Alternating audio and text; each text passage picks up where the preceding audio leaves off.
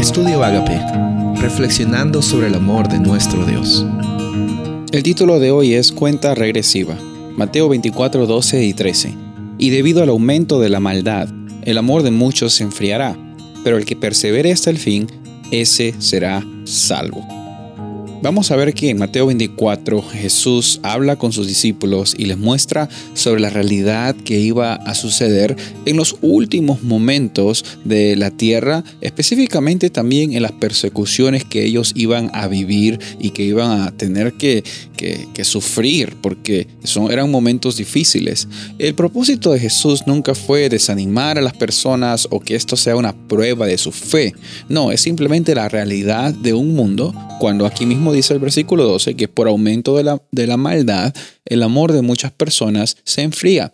Por, por la ausencia del amor, las personas empiezan a pensar en sí mismas, en el egoísmo, en, la vanidad, en el orgullo. Y muchas veces eso lleva a que las personas también eh, ataquen a otros y vemos que las circunstancias que, que estaban viviendo las personas que eran discípulos de Jesús eran circunstancias que iban a llegar a pasar por momentos complicados.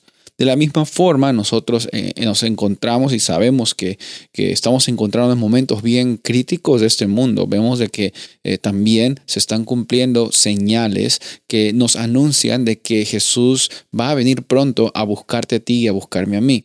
El propósito otra vez de Jesús nunca fue el mostrarnos las cosas que van a suceder para que nosotros nos asustemos. Jesús nunca va a usar motivación eh, en, el, sentido de asustarnos para que nos pongamos firmes y, estemos listos. No, e, el miedo nunca es un mecanismo que Dios usa para llamar a sus hijos para, para eh, incluso en la disciplina de Dios, nunca Él ejerce el miedo o, la coerción para que nosotros lleguemos a, tener eh, un momento de darnos cuenta de nuestras circunstancias y, cambiar y cambiar de camino. Por eso es necesario ver de que el propósito de Jesús aquí en Mateo 24 es mostrar esto, mostrar de que la realidad de este mundo va a ser una realidad complicada. Sin embargo, tenemos el privilegio, la oportunidad de perseverar. ¿Qué, qué significa perseverar? No darse por vencido.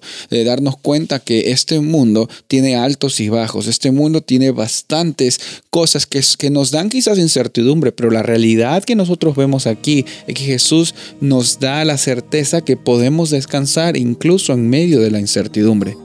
Yo no sé qué incertidumbre tú estás teniendo en estos momentos. Yo no sé qué circunstancias difíciles estás pasando. Todos pasamos por problemas, por dificultades, por, por luchas.